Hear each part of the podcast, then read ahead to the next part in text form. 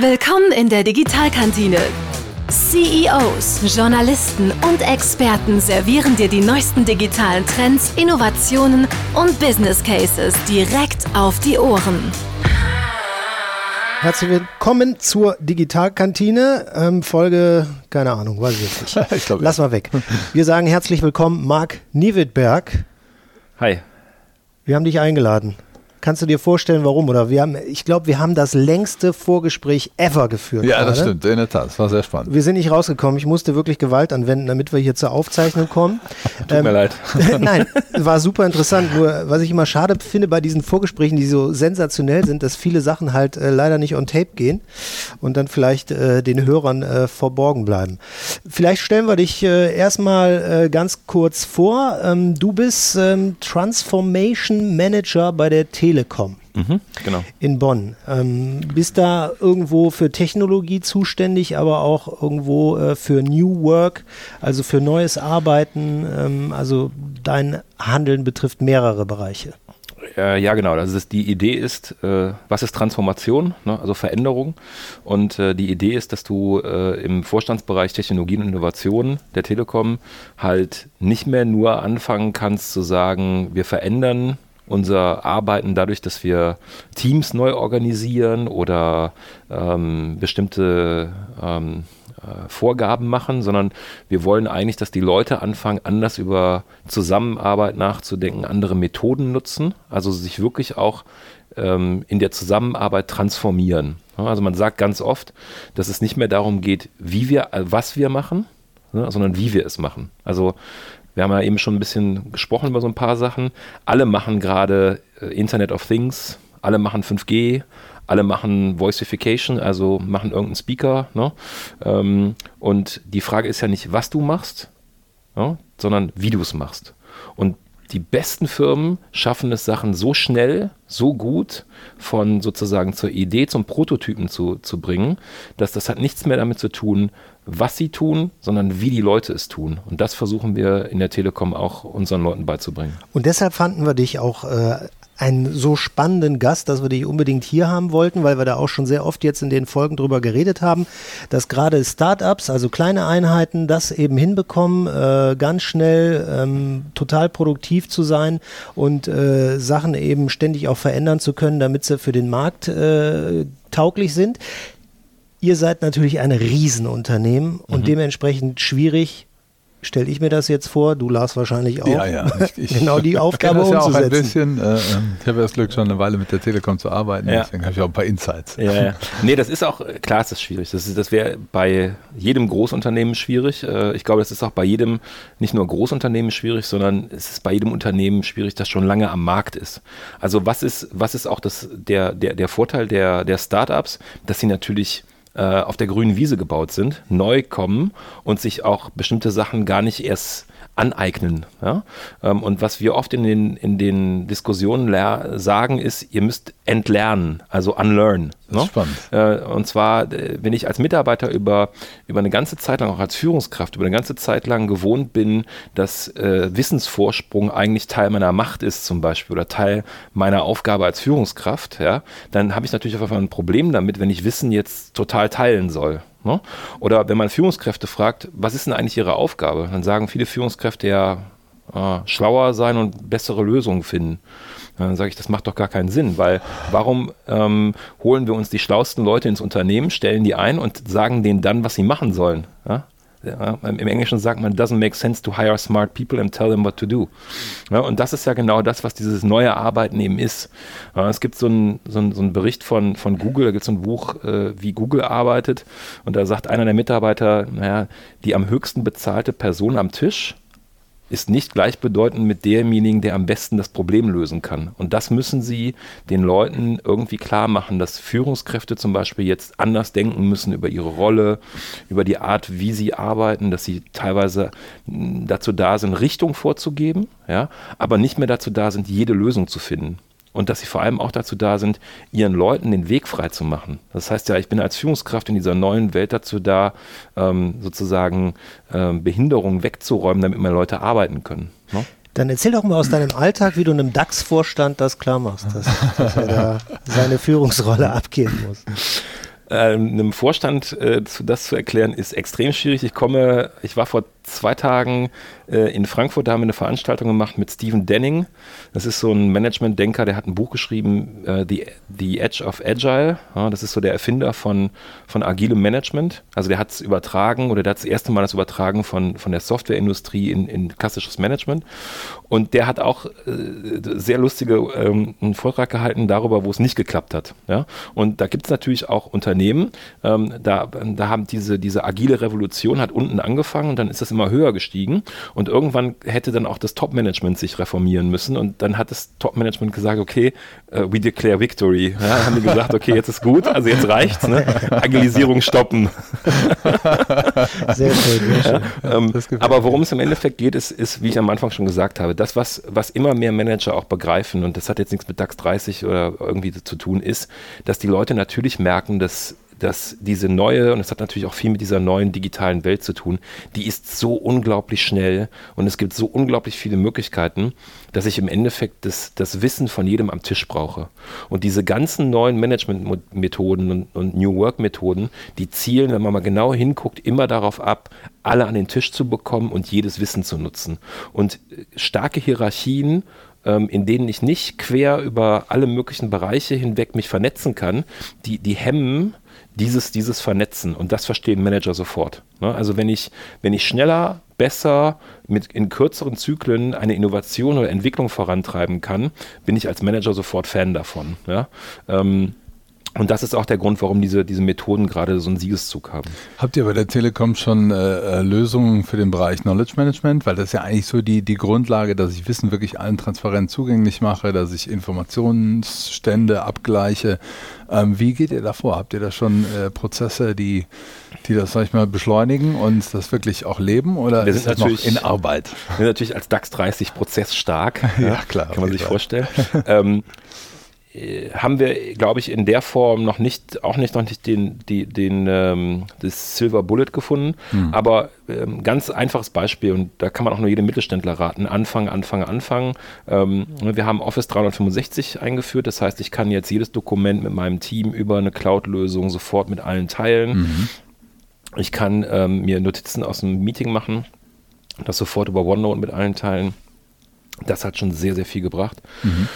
Und insgesamt ist es eben genau diese, diese Architektur, ähm, das, das kann Microsoft-Produkt sein, das kann die Google G Suite sein, wie auch immer. Ne? Es geht immer darum, ähm, Leuten schnell, ähm, äh, ganz schnell sozusagen Zugriff auf Informationen zu geben. Und ähm, komme eben aus einem Vortrag, äh, wo, wo wir über Digitalisierung gesprochen haben. Und wenn man überlegt, dass wir, also wann hat die, die äh, Digitalisierung angefangen? Ne? Wir haben 2002, sagt man, das erste Mal mehr Informationen digital verfügbar gehabt als auf anderen ähm, Trägern. Und das ist ja der Punkt, wo, wo ich eben all dieses Material auch sofort zugänglich habe. Wenn, wenn was digitalisiert ist, kann ich es sofort zugänglich machen. Und das ist ja genau der, der, der Punkt, den wir, der, wo, wo so vieles ins Rollen gekommen ist. Ja. Ab da geht es halt exponentiell nach oben mit bestimmten Entwicklungen. Ja, das muss man sich mal vorstellen, wenn man alle Bibliotheken da reinrechnet und ja. was gehört da alles dazu, ja? Genau. Alle Hinweisschilder, genau. alles, ne? Und das, wenn die Digitalisierung das ja eigentlich in einem so kurzen ja. Zeitraum eigentlich überholt hat und wenn man sich jetzt überlegt, was, was noch an Daten dazukommt, ja, sei es unsere Gesundheitsdaten, Daten, sei es äh, äh, irgendwelche Bewegungsprofile, Analysen. Äh, das, das, ja. das, wird ja ein gigantischer Satz, der noch dazukommt. Ja, ja und das ist, ne, also das, das, wenn man mich fragen würde, was wäre der, der erste Schritt? Das, das, der erste Schritt ist, ähm, ähm, lieber Unternehmer oder liebe Unternehmerin, geh hin und, und für diese Arten der, der Software ein, damit deine Mitarbeiter anders erstmal da zusammenarbeiten können, Dokumente einfacher scheren können. Ne? Und es ist, dann, dann gibt es Leute, die sagen, ja, was kann ich bei E-Mail doch auch? Ne? Dann kann ich kann dir doch ein Dokument schicken. Ja. Aber mhm. ne, es ist, macht einen Unterschied, ob ich dir ein Dokument schicke oder ob ich sage, guck mal, meine Entwurfsversion liegt da, guck mal bitte drüber und wenn du eine Idee hast, mach mal weiter. Mhm. Ist eine ganz genau. andere Art der Zusammenarbeit, als wenn ich dir ein Dokument Dokument schicke und sage, guck mal, habe ich fertig gemacht, darfst du noch mal reingucken. Ne? Ja. Das mhm. ist eine andere Art des Umgangs, der, der, der, dadurch ermöglicht wird. Also die Vorstellung, dass allein 5, 10, 20 Leute gleichzeitig an einem Dokument arbeiten ja. und das fertig schreiben, das ist, äh, ähm, ist ja so eine Sache, die so im klassischen Denken völlig unvorstellbar ist, Genau. ne? Äh, weil man mit Word irgendwie kommentiert und jeder kennt ja diese ewigen Kommentarlisten, die man daneben hat. Und wenn man das mal in Google gemacht hat oder auch in Office 365, die Geschwindigkeit, mit der wirklich Leute parallel an einem Dokument arbeiten können, das fertig schreiben können, das ist absolut immens. Und das ist auch bei uns ein unglaublicher äh, Treiber an Effizienz, weil Genau. äh, wir viel schneller Präsentationen, Dokumente, Konzepte fertig schreiben können. Da wird eben nicht mehr per E-Mail abgestimmt, guck mal drüber, schreib mir eine Kommentare per Mail und ich muss wieder einfügen, sondern ich schreibe es einfach weiter oder ich korrigiere es direkt im, im Dokument und das ist eine völlig andere Arbeitsweise. Aber was das Spannende ja auch daran ist, äh, das Digital ist das eine, äh, also die Programme, mit denen man äh, da arbeitet. Nur du hast eben auch schon im Vorgespräch erwähnt, dadurch ändern sich auch äh, soziale Strukturen und äh, Räumlichkeiten. Da seid ihr auch dabei, Lars. Ja, genau. so? Wir denken da auch gerade ganz intensiv drüber nach. Also das ist nicht nur die virtuelle Welt, die sich da verändert, sondern auch das Hier und Jetzt, sag ich jetzt mal. Ja, es gibt auch, wenn man sich diese, diese agilen Management-Bücher anguckt, gibt es so, so verschiedene Dimensionen. Da ist Räumlichkeit auch immer eine von. Und, und ähm, das hat auch einen ganz, ganz äh, wichtigen Aspekt. Und ich führe bei, bei diesen ganzen New Work-Diskussionen führe ich es immer wieder zurück auf diesen Punkt, den ich eben gesagt habe. Das heißt, Leute mitnehmen, inkludieren, Wissen zusammenholen. Ne? Und das geht natürlich auch über Räume. Das ist auch ein Faktor, den, ähm, den übrigens, wenn wir nachher über Mönchengladbach reden, den man hier sehr, sehr stark unterschätzt. Räume sind extrem wichtig. Weil, ähm, äh, das ist eben gesagt, wenn ich vier Teams nebeneinander habe, die, die an, an ähm, oder ich fange mal anders an. Ein Prof von mir hat mal gesagt, es ist, es ist total menschlich, wenn ich Ihnen jetzt ein blaues und ein rotes Trikot anziehe und wir äh, eine Stunde lang gegeneinander spielen und wir danach eine soziale Interaktion haben, können wir nachweisen, dass die Leute mit den blauen Trikots häufiger zusammenstehen als die mit den roten Trikots. Ja? Wa- Warum ist es so? Weil ich sozusagen etwas zusammen erlebt habe und entsprechend dann in meiner sozialen Interaktion mit diesen Leuten dieses Erlebnis teile.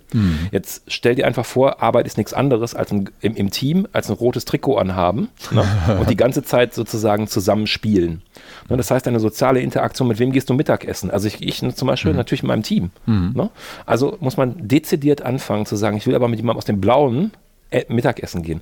Und die besten Firmen schaffen es durch soziale oder durch räumliche Strukturen, diese soziale Interaktion auch zu beeinflussen. Das heißt, die sagen, hey Teams, ja, ihr müsst zum Beispiel diesen Sozialraum hier, in Anführungszeichen, einmal die Woche nutzen durch kleine Vorträge. Und auf einmal fangen diese Teams an, Vorträge zu machen über ihre Arbeit und fangen an, sich über ihre Arbeit auszutauschen. Und dann sagt der eine, ey, das Problem, das ihr da gerade habt, das haben wir auch gehabt, das kannst du ganz anders lösen.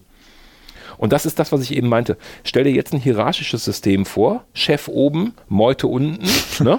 und diese Information über, hey, ich habe hier ein Problem, die muss in dem einen Team erst hoch bis zum Chef, dann muss die da rüber und in, in dem anderen Team wieder runter bis zum Wissensträger. Ne? Das, das, das dauert Wochen. Ich Ja? erkenne da viele Sachen gerade aus meinem Berufsleben wieder. nicht nur schlechte, auch gute. Also vieles machen wir auch richtig, glaube ich. Ähm, du bist aber nicht nur im New Work-Bereich unterwegs, sondern äh, auch natürlich äh, in vielen technischen neuen Dingen. Ähm, wir haben eben über vernetzte Teppiche gesprochen, zum Beispiel. Ähm, nein, aber wo, wo beschäftigt sich du, äh, du gerade mit? Ja, also ich, bin wirklich, also äh, 80 Prozent meiner Zeit tatsächlich im Moment in diesem äh, weichen Teil, also ne, wie können wir Arbeit anders transformieren oder, oder so gestalten in der Zusammenarbeit, dass wir schneller werden und besser werden. Aber natürlich hat das auch immer, bin ich äh, klar auch ein bisschen Technik-Nerd und interessiere mich für Technik und auch gerade für Digitalisierung. Und ähm, habe eben einen Vortrag an der Akademie Mode und Design gehalten über Digitalisierung von auch Technik, äh, technischen Industriematerialien. Und das, worum es halt immer wieder geht und was wir, glaube ich, im Moment ein bisschen unterschätzen, ist, dass viele Materialien, die hier auch im Raum sind, äh, ja standardisiert sind und äh, aktuell nicht keine digitalen Möglichkeiten haben. Ne? Das, das, der Teppich, mein Hemd, mein Die T-Shirt, Milchkanne, ne? die berühmte. Milchkanne, genau. Ne? Und ähm, äh, aber diese ganzen Infrastrukturen, einen Aufkleber dran machen, der RFID kann, also das ist eine Funktechnologie, die die, die Daten übermittelt, ähm, oder etwas in den Teppich einweben, ja, das wird in Zukunft unglaublich billig werden. Ja, und, die, und die Frage ist, wenn wir aus diesen ganzen Sachen Daten erheben, was passiert dann? Ich habe eben das Beispiel gemacht, richtig interessant wird Connected Home erst, wenn mein Fenster sagt, ich bin offen und meine Heizung kapiert, dass sie dann runterfahren muss. ne, dann, wenn, wenn ich gar nicht mehr eingreifen mhm. muss als Nutzer, dann wird es dann wird's spannend. Ne? Aber du hattest auch ein schönes Beispiel, Lars, von einer Haustüre, die quasi schon digitalisiert ist, aber, glaube ich, noch ein paar Entwicklungsstufen braucht. Genau, da machen wir jetzt auch kein Name-Dropping. Das war genau, ein, das äh, lassen wir weg. Genau, das war ein äh, Hersteller, der hat eine voll elektronische Tür gemacht und tatsächlich bei meinem äh, Freund, der sich die hat einbauen lassen, war die Tür auch mehrfach offen äh, und es hätte jeder reingehen können, einfach weil dieser Entriegelungsmechanismus äh, einfach angegangen ist und ohne dass jemand weiß, wieso. Ja, aber wir wollen da kein Horrorszenario jetzt aufbauen, Nein. sondern äh, da auch einfach mal die Möglichkeiten entdecken, die dahinter liegen, die zum Beispiel die ist, äh, dass Amazon dann zum Beispiel auch irgendwann ja dazu übergehen könnte, äh, irgendwie den Code für die Türe zu haben, das Paket abzulegen. Also. Genau. Genau, also ist, das ist auch so ein, so ein Thema, da haben wir auch in dem, in dem Vortrag eben drüber gesprochen. Ähm, wir äh, überschätzen bei Technologie kurzfristig immer die Effekte und unterschätzen die langfristig. Mm, ne? Also genau. man hat es bei der, bei der Blockchain gesehen, alle so, boah, Blockchain wird die Welt verändern. Ne? Und jetzt, naja, ganz so verändert ist sie noch nicht. Aber ist es eine kraftvolle Technologie? Ja. Also ich glaube, langfristig mhm. gesehen wird die Blockchain in bestimmten Situationen helfen. Ne? Ähm, aber es ist halt ein Schwerlaster und mit dem kann ich halt nicht jedes Brötchen abholen. Das ist ein bisschen doof. Ne? Also im Moment macht jeder irgendwas mit der Blockchain. Ne? Ja, genau. Und, Jede, jedes Startup, was schreit, wir machen Blockchain, kriegt sofort ein paar genau, Millionen finanziert. Genau, um, um Kapital zu bekommen. Ne? Genau. aber, aber genau, genau das ist der Punkt. Äh, ne, man, man, darf dieses, man, man darf auch Chancen nicht überhypen, aber auch Gefahren nicht. Das ist genau wie du sagst. Natürlich hat es, hat es Risiken, ne? aber meinen klassischen Schlüssel kann ich auch verlieren. Ne? Ich habe mich schon x-mal ausgeschlossen. Ja? Oder man kann den Schlüssel nachmachen. Kann man auch ja, oder, oder, man kann den Schlüssel nachmachen. Ne? Oder, oder, oder. Mhm. Ne? Aber es gibt eben auch bestimmte Chancen. Ich kann einen bestimmten Code hinterlegen oder ne, ich kann im, im, im, Notfall vielleicht sogar per App von zu Hause, äh, von, mhm. von unterwegs die Tür öffnen. Ja? Ähm, und, und das ist genau der Punkt. Plus das ganze Thema ähm, Energiesteuerung. Ne? Also ja, wir haben alle diese, diese Dinger an der Hauswand, wo den, ein Außenfühler irgendwie sagt, es ist warm, kalt. Aber der sagt ja noch nicht, habe ich ein Fenster auf. Ne? Mhm. Und wenn mein Haus wirklich oder meine Wohnung wirklich runterfährt, weil es merkt, es heizt gerade im Moment die Umwelt und nicht wirklich das Haus und es scheint auch gerade keiner da zu sein. Ja, mhm. Das dann, kann der smarte Teppich zum Beispiel genau, rauskriegen. Das kann der smarte, smarte Teppich Fliese. rauskriegen, mhm. genau. Und dann, dann wird das ganz anders. Oder was es auch in, in der Altenpflege gibt, sowas auch schon, dass, dass mit solchen Materialien festgestellt wird, äh, da liegt wohl ein Körper leblos auf dem Boden. Ne? Wir, wir, wir, richten wohl mal oder wir senden wohl mal Alarm. Mhm. Ne? Und das sind alles Möglichkeiten, die man, die man eben auch bedenken sollte. Wobei ich wirklich zu den Leuten gehöre, ich bin auch ein großer Verfechter von Datenschutz. Ne? Ja, ähm, ich auch. Also ist klar, die digitale Welt hat Risiken, gar keine Frage, aber lasst uns nicht alles und jedes, also in beide Richtungen komplett überhypen. Ne? Ja, sehr schön, dass wir dich da haben, Marc, heute, weil wir haben letztens in der Folge versucht, das Positive rauszuarbeiten, aber haben es irgendwie nicht geschafft. Ne? Wir sind immer wieder in den negativen Kanal gerutscht irgendwie. Ja, zum Glück ähm, heute nicht, das ist super. Ganz genau. Vielleicht reden wir noch ein bisschen über dich persönlich, weil das versuchen wir auch jedes Mal zu machen, wenn wir Gäste hier haben, so ein bisschen ähm, dich näher kennenzulernen auch. Ähm, vielleicht kannst du mal so einen Blick auf dein Leben werfen, wann für dich so der digitale Start war, wo du sagst, das war so mein Aha-Erlebnis. Äh, der Lars hat mal eine schöne Geschichte aus einem äh, Internetcafé erzählt, ähm, wo er versucht hat, online zu gehen, aber es nicht funktioniert ja, hat. Ja, genau. Mhm. Oh, wow. Ähm, ich habe äh, 2000 habe ich um, um den Dreh rum habe ich angefangen ähm, 2001 äh, bei einer Nachrichtenagentur in Frankfurt zu arbeiten, Dow Jones, ähm, also eine US-Nachrichtenagentur. Und ähm, die haben praktisch auch, äh, damals gab es auch den neuen Markt, kennt man heute nicht. Das war so der genau. äh, Markt für die jungen Wilden, für die Startups damals, für die erste Startup-Welle. Und, ähm, und wir haben auch Berichterstattung über die Nasdaq in den USA gemacht. Das ist die, die ähm, sozusagen der US-Computerhandel. Äh, ja? Also äh, anders als die New York Stock Exchange wird die, wird die Nasdaq halt komplett digital digital auch gehandelt.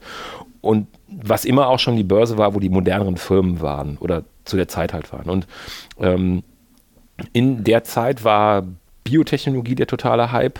Also da war sehr viel über ähm, Pharma und solche Sachen ähm, war da in, in, in, der Berichterstattung. Aber es war natürlich auch schon viel über die äh, berühmt-berüchtigten Internetaktien. Ja?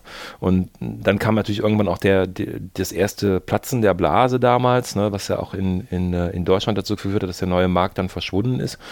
Aber da habe ich so angefangen, ähm, mich, mich, mich sehr stark damit auseinanderzusetzen und, und sehr stark auch angefangen, mir diese Geschäftsmodelle dieser, dieser Firmen anzugucken und zu verstehen, was machen die da eigentlich? Und äh, ja, seitdem habe ich das eigentlich nie wieder losgelassen. Ja. Und technikaffin sowieso schon immer gewesen? Ja, also ich bin äh, eh schon immer, glaube ich, technikaffin gewesen. Ne? Äh, ähm, mich interessiert dann schon auch schon mal, wie, wie sieht sowas auf der Innenseite aus. Ähm, ich krieg's auch ganz oft nicht mehr zusammen, ähm, wenn ich es auseinandergenommen habe. Ähm, äh, ist mir auch schon passiert. Äh, ja. Was genau. war's denn? Äh, ich habe tatsächlich mal, also ich, in ganz jungen Jahren hat es damit angefangen, mein Opa hatte so einen ganz klassischen Röhrenfernseher und der hatte aus irgendeinem Grund so zwei Magneten äh, irgendwo im Schrank. Und dann konnte man, wenn man über den Fernseher gegangen ist, konntest ja, ja. du praktisch dieses, diese Strahlen ähm, ne, mit dem Magneten ab. Also du hast das Bild verzerrt. Ne? Die sind dann nicht mehr so richtig da gegen die Scheibe geprallt. Und irgendwann ne? war es ganz verzerrt. Ja, das hat den Fernseher nicht immer gut. Also das über Stunden zu machen, war nicht so eine gute Idee. Die Reaktion vom Opa auch noch im Kopf irgendwie? Ja, der, äh, das, äh, der konnte das nicht zusammenbringen, wo, wo, woher das jetzt kam. Und äh, ansonsten weiß, oder hat der Opa auch nie erfahren, was da passiert Der hat also weiter Taschengeld Ich habe da unter anderem gelernt, dass es Situationen gibt, da muss man einfach mal den Mund halten. Ja. Okay.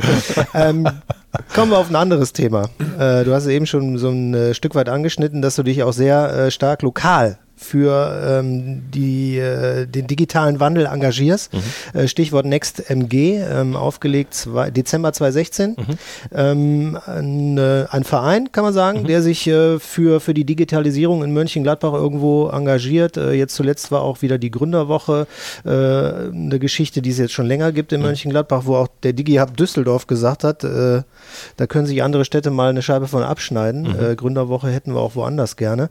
Ähm, Warum ist dir das so wichtig, dass du auch gerade, wenn man äh, bei der Telekom arbeitet und dann ja auch wahrscheinlich eher in Großstädten unterwegs ist, dass du auch sagst, wir müssen auch im Kleinen gucken, dass wir es da nach vorne bringen? Ja, das ist, äh, ist eine gute Frage. Ähm, das, hat, das ist eine, eine Mischung. Also erstens, äh, ähm, ich bin natürlich in Mönchengladbach geboren. Ähm, mein Sohn lebt hier das heißt, für mich war irgendwann klar, ich kann nicht die ganze Zeit in Bonn wohnen, ne, weil ich sonst Kontakt verliere und ich wollte den Kontakt nicht verlieren. Also bin ich wieder nach Mönchengladbach gezogen 2009 und ähm, damit war ich hier. Ähm, und habe aus dem Erlebnis, das du gerade beschrieben hast, man kommt viel rum und man sieht dann, was hier passiert, irgendwie gedacht, hier irgendwie ist hier manchmal die Zeit stehen geblieben. Ja? Und, ähm, und das hat sich so ein, über, über Jahre hat sich das eigentlich entwickelt, dass man so auch mit Freunden darüber gesprochen hat und viele haben gesagt, ja, das man, kann man halt auch nicht ändern. Ne? Und, und ich dann irgendwann gesagt habe, das, das, das glaube ich nicht, das muss man ändern können. Ja? Und, ähm, und dazu kommt, dass äh, ja, Engagement in, so, in meiner Familie immer so ein bisschen groß geschrieben wird und ähm, ich da auch gute Vorbilder in der Familie habe. Parteipolitik ist nicht so meins, also habe ich da so ein Feld gefunden, wo ich gesagt habe, okay, da kann ich jetzt ehrenamtlich auch ein bisschen meiner Expertise einbringen. Das ist so, was ich, was ich eigentlich gesucht habe. Und ich finde den persönlich auch den Gedanken eigentlich ganz gut, ähm, dass du ähm, als jemand, der, der sozusagen Erfolg hat oder der auch eine gewisse Expertise aufgebaut hast, auch eigentlich auch ein bisschen die Verpflichtung hast, was zurückzugeben. Ne? Also du, du, du bist Teil von der Gesellschaft und es gibt zwar Leute, die sagen, ich habe das alles alleine geschafft, aber es ist ja nicht wirklich so. Ne?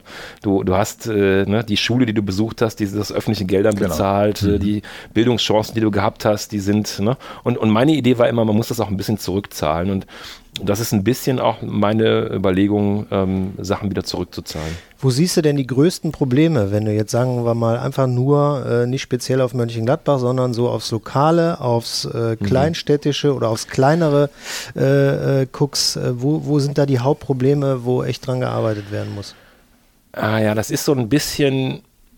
Ähm, schwierig jetzt das ganz kurz zu sagen, aber äh, wenn man mal anguckt, wie sich wie, wie NextMG aufgebaut ist, der hat ja drei praktische Säulen. Das erste ist dieses Gründerkultur fördern, das zweite ist IT-Aus- und Weiterbildung stärken und das dritte ist Transformation unterstützen. Also die Stadtverwaltung, die Unternehmen am Ort mit diesen digitalen Themen, so wie ihr jetzt hier auch mit dem Podcast, die so ein bisschen mehr in Kontakt bringen. Ähm, und äh, warum glaube ich, ist das wichtig? Weil ich glaube, dass sich gerade in der Wirtschaft was verändert. Also dieses, diese Methode, Gründen, Startups, schnelle kleine Einheiten, ähm, wird immer mehr sozusagen auch gerade in der Digitalisierung von, von, von Wirtschaft, wird das immer mehr ein Modell, so wie früher Werner von Siemens ja, äh, am Schreibtisch gesessen und, und, alleine irgendwas erfinden konnte, zum Patentamt gegangen ist und gesagt hat, so, jetzt habe ich mein Patent und da ein ganze, ganzes Unternehmen drauf äh, aufgebaut hat, geht das heute halt mit anderen Methoden. Diese anderen Methoden sind aber in den, ich nenne sie mal kurz A-Städte, ne, Düsseldorf, Berlin, Köln, ja, sind die, also findet man die schon überall. Ne? Auf einmal funktioniert es überall so. Es gibt Startplatz und was weiß ich was, ja, und da ist eine unglaubliche Dynamik auf einmal. Und in diesen B-Städten ist es nicht. Ja, jetzt mag man sagen, oh, der hat gerade gesagt, Mönchengladbach ist eine B-Stadt, aber ich glaube, ihr versteht, was ich meine. Es Klar. ist halt keine Stadt, wo es gerade jetzt ne, dieser, dieser Wissenstransfer auch brodelt. Wir werden ne? jetzt international noch nicht als Vorreiter wahrgenommen. Genau. Ne? Und, und fahr mal, fahr mal nicht nur jetzt Düsseldorf oder, oder Berlin, sondern geh auch mal in Silicon Valley, da siehst du das. Ne? Es geht immer wieder um dieses Nähe, Wissen austauschen, ja? über diese neuen Formen von, ja, im Management nennt man das Open Innovation. Ja? Und, und was ich glaube, was, was, was passieren wird oder was man auch meines Erachtens sieht, ist, diese, diese Städte aus der zweiten Reihe, die, die verlieren immer stärker an, diese, an dieser Urbanisierung. Ja, also es wird immer, immer weniger sozusagen urbaner Flair da angesiedelt. Warum? Weil diese Köpfe, die, die, die sowas machen wollen, die so eine Dynamik entfalten wollen, das sind schon relativ kreative Köpfe auch, ja, ähm, die wandern ab. Mhm. Ne? Und, und das heißt, diese, diese Städte verlieren an Dynamik. Und, und wenn du mich fragst, ich habe letztens auch mit ein paar anderen Leuten darüber gesprochen, die, die ähm, in, in einer Stiftung ähm, aktiv sind und ähm, sich auch mehrere Städte angucken, die sagen, das, das ist genau das, was gerade passiert. Ne? Wenn man sich auf, wenn man so ein bisschen in diese, diese Nebenstädte reinguckt, dann sieht man, dass da, da, da, da geht so ein bisschen, ja, irgendwas, irgendwas passiert da gerade. Ist so ein bisschen komische dunkle Musik. Ja? Und, und, und, das liegt eben daran, dass die, dass die diese Dynamik nicht, nicht haben. Und was mich interessieren würde, ist, oder warum ich mich hier in der Form engagiere, ist, dass ich sage, wir, wir müssen eigentlich an so, eine, an so einen Ort wie Mönchengladbach müssen wir sowas wieder, her, wieder hervorbringen. Ja? Das ist, wir, wir investieren oder wir denken hier viel zu sehr in, in, in, Steinen und, und Immobilienentwicklung. Wir müssen viel stärker in Talententwicklung denken. Und das ist hm. der Grund, warum ich mich hier versuche zu engagieren und warum einer der, der ersten Aktionen, die NextMG zum Beispiel gemacht hat, war, dass wir für so eine Internet-AG ähm, Geld besorgt haben, damit die die Infrastruktur verbessern können.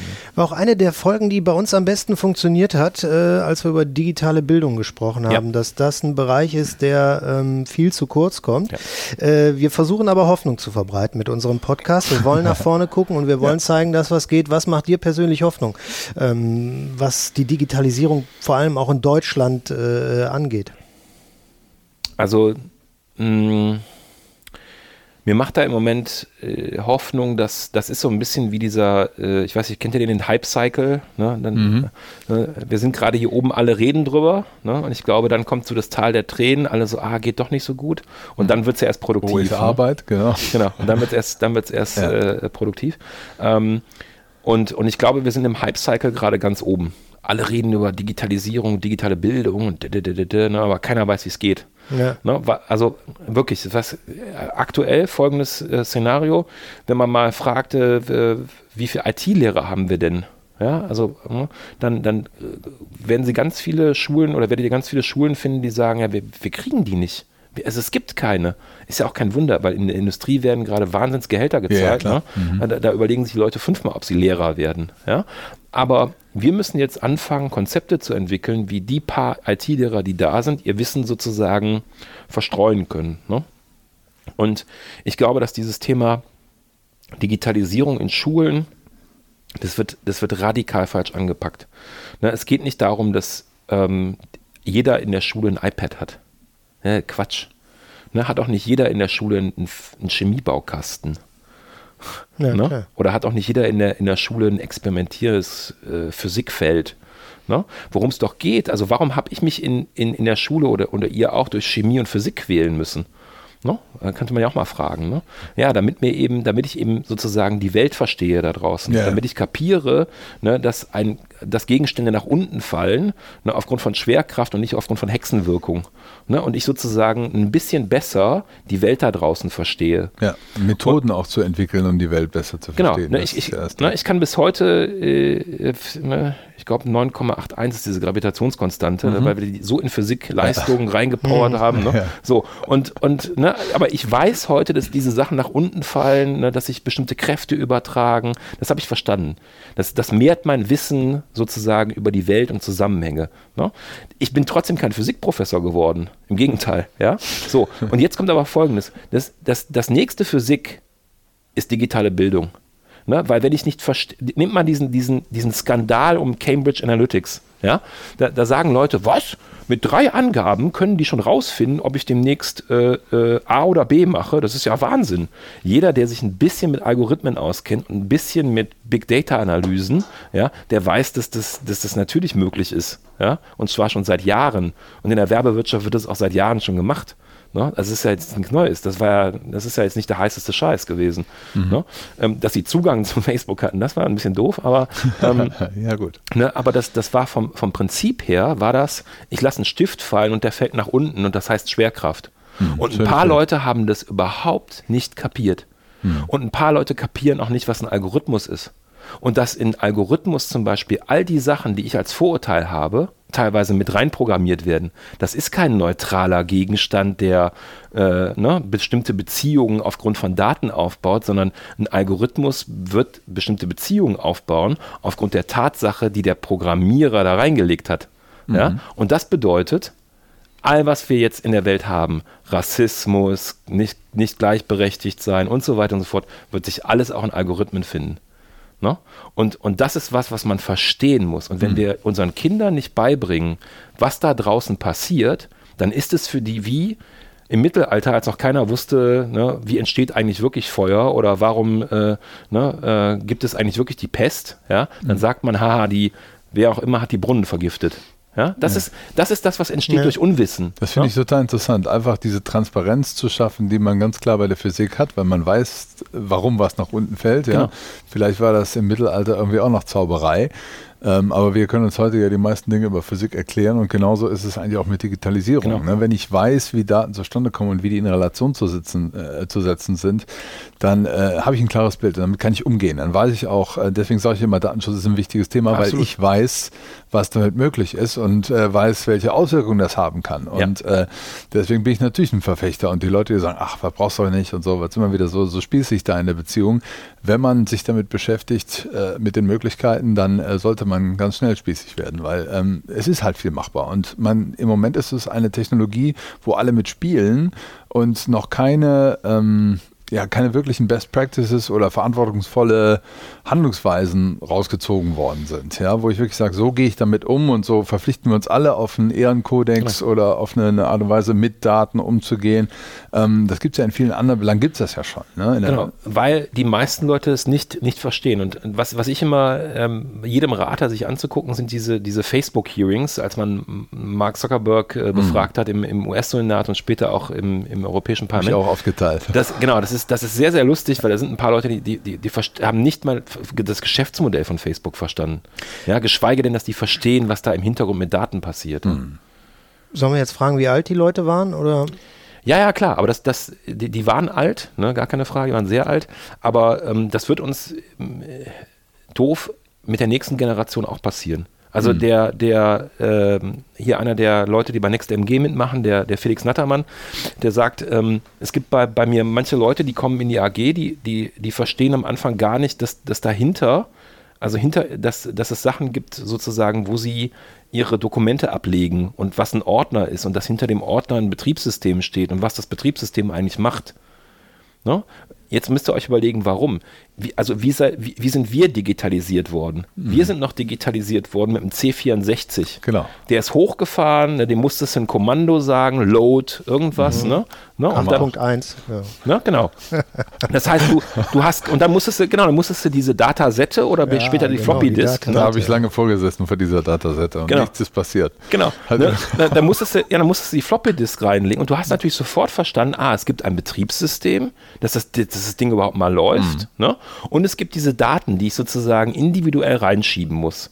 Ne? Und mit dem mentalen Modell sind wir groß geworden und, und entsprechend kapieren wir heute, was da wie zusammenhängt. Mhm. Wenn du aber groß geworden bist mit, ja. mit, mit einem iPhone, ja, dann ist dir nicht mehr unbedingt klar, was hier nee, nee, genau. zusammenhängt. Mhm. Ja? Ich finde auch, das ist tatsächlich nicht besser geworden. Also die äh, sogenannten Digital Natives äh, stellt man immer fest, dass denen die Grundlagen eigentlich total fehlen. Wie funktioniert ein Computer eigentlich im, im Herzen? Ne? Wie funktionieren Programmiersprachen, Compiler, all solche Sachen, was man zwangsläufig gelernt hat, wenn man sich damals genau. mit den Kisten beschäftigt hat, weil die konnten ja nichts. Ja. Also man musste sich ja alles da erarbeiten. Und äh, ähm, ich glaube, das wirklich an, zu einem Wissensfeld zu machen und erstmal den Leuten die Physik der, der, äh, der Digitalisierung beizubringen, das finde ich einen ganz, ganz äh, spannenden Gedankengang. Ja. Und da müsste man eigentlich wirklich viel mehr dran arbeiten. Ja. Ich schaue auf die Uhr. Wir sind schon weit über die halbe Stunde drüber. Ich oh. würde die Folge gerne dann damit beenden, Marc, dass du vielleicht dann, wenn wir gerade hier bei der digitalen Bildung bist, äh, vielleicht die Gelegenheit nutzt, äh, für wer auch immer das hören wird, vielleicht noch einen Literaturtipp oder einen äh, Tipp, sich äh, einen bestimmten Artikel mal anzugucken, äh, das jetzt zu nutzen. Äh, hast du irgendeine Idee, irgendeine Inspiration für die Hörer draußen? Also was ich jedem empfehle, der, der ein bisschen kapieren will, was da gerade passiert, äh, sind, sind zwei Sachen. Wer, wer Gründung und, und Dynamik von Orten verstehen will, der sollte wirklich dieses Christoph Käse Buch lesen, Silicon Valley. Mhm. Der hat mehrere geschrieben, aber das erste, dieses Silicon Valley, wo er nur beschreibt, was er da sieht, das, habe ich auch gelesen. Das, ja, ich auch. das ist wirklich gut. Ähm, dann, ähm, wer sich für also auch als Unternehmer dafür interessiert, was kann er von Startups lernen, der sollte dieses Eric Rees ähm, Lean The, Lean, Startup. The Lean Startup lesen. Mhm. Und ähm, ich glaube, wir alle sollten ähm, dieses Steve Denning Buch lesen, The Edge of Agile. Ähm, ähm, weil das kenne ich auch noch nicht. Das, das, ist, äh, das, ist wirklich, das ist wirklich interessant, weil dieses ganze Thema ähm, Innovationszyklen verändern sich, Geschwindigkeit verändert sich. Das, das, also der hat es erfunden. Ne? Super. Ja. Nehmen wir in die Show Notes. Ja, machen wir so. Vielen Dank, Marc Niewittberg. War ein Gerne. super schönes Gespräch. Schade, dass wir das Vorgespräch nicht auch noch mit aufgenommen haben. Das ja. war auch super. Nächstes Mal. Vielen Dank, dass du da warst. Komm gerne, gerne, wieder. Empfehle uns weiter. Wenn du irgendjemand für uns hast, schick ihn vorbei. Mache ich. Dankeschön. Danke. Ciao. ciao. ciao. Die Digitalkantine.